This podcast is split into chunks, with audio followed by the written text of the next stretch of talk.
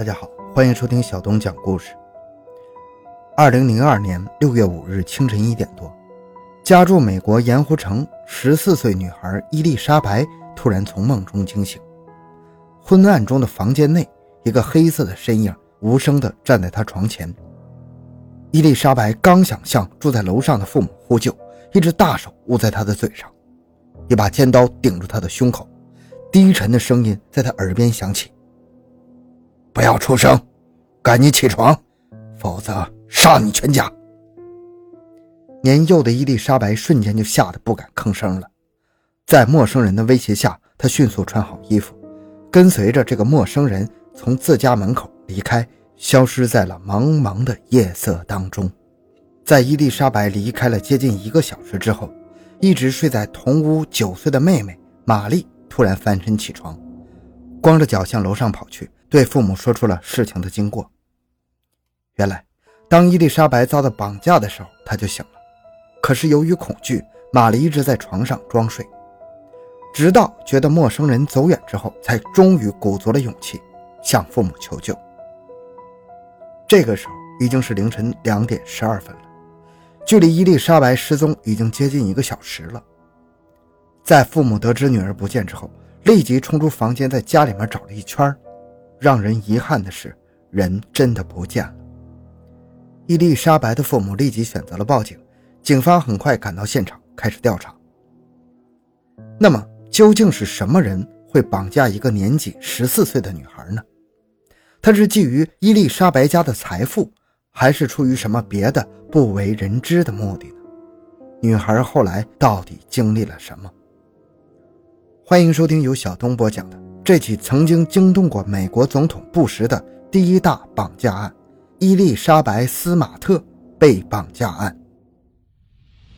回到现场，寻找真相。小东讲故事系列专辑由喜马拉雅独家播出。伊丽莎白·斯马特，一九八八年出生于美国的犹他州盐湖城。父亲艾德斯马特在他很小的时候就经营着贷款和房地产业务，每年都有着不菲的收益。在伊丽莎白十岁的时候，他们举家搬到了盐湖城一个面积接近七千平米的别墅里。父亲十分宠爱这个女儿，其他的几个兄弟姐妹也都很喜欢她。令人遗憾的是，就是这么一个聪明伶俐的小女孩，却在十四岁的时候遭遇了一生的噩梦。警方在接到报案后，当天立即展开了大规模的搜索。他们知道，在人质失踪的二十四小时是黄金的救援时间，以后的时间拖得越久就越不利。为此，警方出动了大量的警员和搜救犬，对附近可能藏匿人质的地点和别墅的后山进行了搜索。但是，经过了一天的时间，也没能发现伊丽莎白的踪迹。父亲艾德和母亲洛伊斯也没闲着。他们第一时间发动了家族的力量，近千名亲属开始在全市范围内寻找伊丽莎白。为了能够尽快获得女儿的消息，父亲艾德举行了记者会，恳求绑匪能够放过自己的女儿，并向提供线索者承诺了巨额的悬赏。钱的力量是很大的，在艾德的悬赏发出之后，很多美国当地人自发地开始寻找伊丽莎白的下落，并在各个角落贴上了寻人启事。还有很多人专门在网上建立了寻找伊丽莎白的网站，访问最多的时候，每天的点击量都接近了两百万人次。虽然此后很多人向警方提供了线索，但是真正有用的没有多少。还有不少人尝试联系伊丽莎白的父亲，说只要给三百万就放了他女儿，想要借此机会敲诈勒索，发一笔横财。伴随着铺天盖地的宣传。伊丽莎白绑架案引起了全美人民的关注，当地警方一时间被舆论推上了风口浪尖由于现场被破坏的纱窗看起来是像从内部划开的，很多警察认为伊丽莎白的家人会不会是贼喊捉贼呢？出于某种不可告人的秘密，将自己的女儿杀害或是藏了起来。顺着这个思路。警方给伊丽莎白的家进行了搜查，并对每个人进行了测谎检测，结果却是一无所获。案件一时陷入了僵局。就在这时，警方根据举报找到了两个有作案可能的嫌疑人，一个是四十八岁的理查德·里奇，另一个是二十六岁的布雷特·艾德蒙兹。警方在调查理查德后发现，该人有着二十九年的犯罪记录。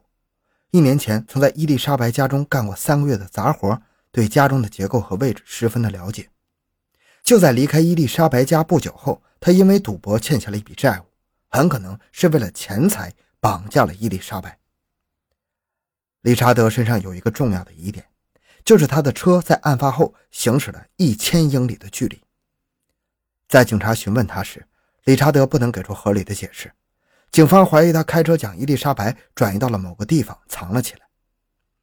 至于布雷特的犯罪史就不细说了，总之也是劣迹累累。警方怀疑他的原因是在案发前几天，有人看见他开车在伊丽莎白家附近不断的转悠。警方认为他是在为绑架作案踩点。就在警方对两个人深入调查的时候，又接到一起报案。二零零二年七月二十四日，警方接到了。杰西卡·赖特家中的报案：十四岁的杰西卡，也就是伊丽莎白的表妹，在深夜睡觉的时候被掉落的画框惊醒了，发现窗外正有一只手臂想要伸进来。杰西卡被吓得大声尖叫。当父母赶到时，窗外那只胳膊也不见了。经过警方现场勘查，发现和伊丽莎白案件的作案手法十分的相似。虽然不能够排除模仿作案的可能，但是案发时两个嫌疑人都在警方的控制之下，也就暂时排除了二人作案的可能性。就在警方继续调查二人是否有同伙时，理查德在狱中突发脑溢血身亡，直接就已经死证清白了。布雷特也在随后的调查中发现，虽然去过案发现场，但是很多人都证明案发当天他在酒吧里喝酒。并不具备作案的时间，也排除了嫌疑。此时，距离伊丽莎白失踪已经过去两个多月的时间了。警方低下的办案效率感动了伊丽莎白的父母。为了能够尽快找到女儿，他们求助了华人神探李昌钰博士。李昌钰博士答应了他们，并很快组织人手对现场进行了第二次的证据搜集。经过李博士检查后，果然发现了一些警方没有发现的证据。首先，确定了案发时被割破的纱窗是由外向内切割的。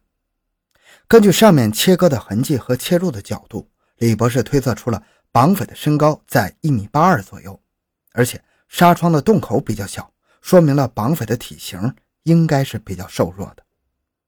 其次，李博士在窗户和纱窗上。发现了几枚不完整的指纹，虽然在警方的指纹库里进行了比对，可惜的是没有吻合的人出现。最后，根据纱窗上断断续续的割痕，李博士分析绑匪是因为紧张导致的，极有可能是初次作案。李博士的出现虽然弥补了当地警方的一些遗漏，但是依旧没能为案件带来新的曙光。时间很快来到十月份。伊丽莎白的妹妹突然对父母说：“她想起带走姐姐的人叫伊曼纽尔。”这瞬间让父母想起来，他曾经在自己家中打过工啊。可是当他们将这个线索提供给警方时，警方却认为一个小孩子的话怎么能当真呢？并没有展开细致的调查。由于警方的懒惰行为，父亲艾德找到了一个速写高手，为伊曼纽尔画了像。并贴在了全城的很多地方。同年十二月，美国一档著名的节目《美国通缉令》播放了伊丽莎白被绑架的案件。节目组还根据民众提供的线索，发现了一个名叫布莱恩·米切尔的人，因为他和画像上的伊曼纽尔十分的相似。两千零三年二月十五日，父亲艾德再次召开了记者招待会，并在会上指出，不意外的话，布莱恩·米切尔就是。绑架女儿的罪犯，希望民众能够提供他的有关线索。随后不久，案件就迎来了转机。一个自称是布莱恩妹妹的女人来到了警察局，她确认了画像中的男子就是自己的哥哥布莱恩·米切尔。还有一位男子也来到了警局，他是万达·巴兹的儿子，而万达·巴兹是米切尔现任的妻子。有了这些证据，警方很快对布莱恩·米切尔发布了通缉令。二零零二年三月十二日，当地警方接到了很多的举报电话，内容出奇的一致，都说在离盐湖城不远的桑迪图书馆门口看见了三个可疑的人，其中一名男子长相和布莱恩·米切尔很相像。警方立即就赶到了现场，果然在图书馆门口发现了三个人。当警方询问男子的姓名时，他回答说叫彼得·马歇尔，妻子叫朱丽叶，女儿叫奥古斯丁。在警方询问戴墨镜和假发的奥古斯丁是不是伊丽莎白的时候，他就慌忙的矢口否认。不过这次警方并没有放过他们，而是将三个人带回了警局进行审查。警局内再次询问奥古斯丁的时候，他终于承认了自己就是伊丽莎白。警方立即将这个消息通知了他的父母。当父亲在警察局内看见失踪九个月的女儿的时候，不禁是老泪纵横啊！他魂牵梦绕的女儿终于回来了，他紧紧地抱住了女儿，生怕这是一场梦啊。随着伊丽莎白的归来，他地狱般生活的九个月也呈现在了警方的面前。当伊丽莎白被布莱恩劫持走出家门之后，沿着山路一直向丛林中走。期间曾遇上了公路上经过的警车，但是由于受到了胁迫，他并没有敢向警车求救。深夜走在公路旁的一个男人抓着一个女孩，如此诡异的画面居然没有引起警察的丝毫怀疑，就这么大摇大摆地消失在了伊丽莎白眼前。当太阳逐渐升起后，伊丽莎白也认出了眼前这个绑架她的这个人，他曾经在盐湖城中乞讨。自己的母亲还施舍过五美元给他，父亲可怜他，还让他为自己家进行了墙壁粉刷，给他点钱。而就是这样的恩情，换来的却是恩将仇报。起初，伊丽莎白以为他是想要钱，答应他只要放自己走，父亲一定会支付他很多的钱。可是布莱恩丝毫都没有理会，直到走了大概五公里的距离之后，两人来到了布莱恩的住处，一个破草棚。一个衣衫褴褛的女人正在这里等着他们，仿佛早就知道了事情的始末。随后，两个人强迫伊丽莎白脱掉了身上的衣物。布莱恩拿起手中的蜡烛，在他面前不断的移动，像是举行某种仪式。结束后，布莱恩告诉伊丽莎白：“你现在已经是我的合法的第二个老婆了。”当夜晚来临的时候，任凭十四岁的伊丽莎白如何的哭泣反抗。终究还是没能逃脱布莱恩的毒手，被这个年龄可以当爸爸的男人给侵犯了。此时的伊丽莎白无助地躺着，感觉被孤零零地留在地狱里，整个人支离破碎，修都修不好。她感觉自己现在一文不值，甚至希望自己能够立刻就死掉。布莱恩和万达都是当地摩门教的教徒，教义中规定，教徒可以享受一夫多妻的待遇。也许是被伊丽莎白的美貌吸引，所以才产生了绑架她做老婆的想法。随后几个月里，对于布莱恩来说，他就是玩具；对于万达来说，他是奴隶。布莱恩用绳索捆住伊丽莎白的脚，然后通过各种方法折磨她。万达负责看守期间，向伊丽莎白不断的灌输摩门教的教规，想通过这种方式给伊丽莎白洗脑，还给她改名叫做奥古斯丁。伊丽莎白哭得越来越少了，最后干脆不哭了，不是因为感觉不到痛，更不是因为感觉不到悲伤，而是毫无希望已经麻木地占据了她的所有。虽然期间伊丽莎白不断地尝试逃跑，但是面对一个成年人的看守，一个十四岁的小女孩又怎么可能成功呢？每次逃脱失败，都要面对布莱恩变态般的折磨。日子久了，伊丽莎白开始慢慢地放弃了抵抗。这种痛苦的生活一直持续了四个多月的时间。布莱恩在后来又发现了新的目标，就是我们前面讲到那个杰西卡。但是这次布莱恩失败了。不过他在后来为自己辩解时，居然说想要绑架杰西卡是因为上帝给的他启示。二零零二年十月，布莱恩在看到了城市里关于伊丽莎白的寻人启事之后，知道他的亲人依旧没有放弃对他的寻找，而且时常出现的警车和从林上空经过的直升机都让他感到了恐惧。为了躲避追捕，他带着两个人来到了加利福尼亚州，依旧是住在深山之中，日子比之前过得更加艰苦，经常是几天都没有饭吃，生活来源只能依靠布莱恩去城市里乞讨。他再次看到了有关伊丽莎白的寻人启事，这让他决定继续转移阵地。伊丽莎白知道，如果一直随着布莱恩走下去，就很可能再也没有获救的机会了。他知道布莱恩信奉摩门教。于是骗他说，上帝给了自己启示，让他们回到犹他州。由于之前伊丽莎白表现得很顺从，布莱恩也开始逐渐的信任他，居然听从了伊丽莎白的建议，开始往犹他州返回。当时受到电视节目《美国通缉令》的影响，几乎犹他州所有的人都知道伊丽莎白的事情，只有布莱恩等人没有电视，被蒙在鼓里。当他们刚回到盐湖城附近的时候，就有许多人注意到了他们，并及时向警方提供了线索。很快，布莱恩和万达就被抓获了。伊丽莎白由于长时间和罪犯待在一起，身心受到了极大的伤害，在后续很长一段时间里都不得不接受心理医生的治疗。罪恶的布莱恩和万达很快受到了审判，不过这次审判他们的不是万能的上帝，而是愤怒的民众。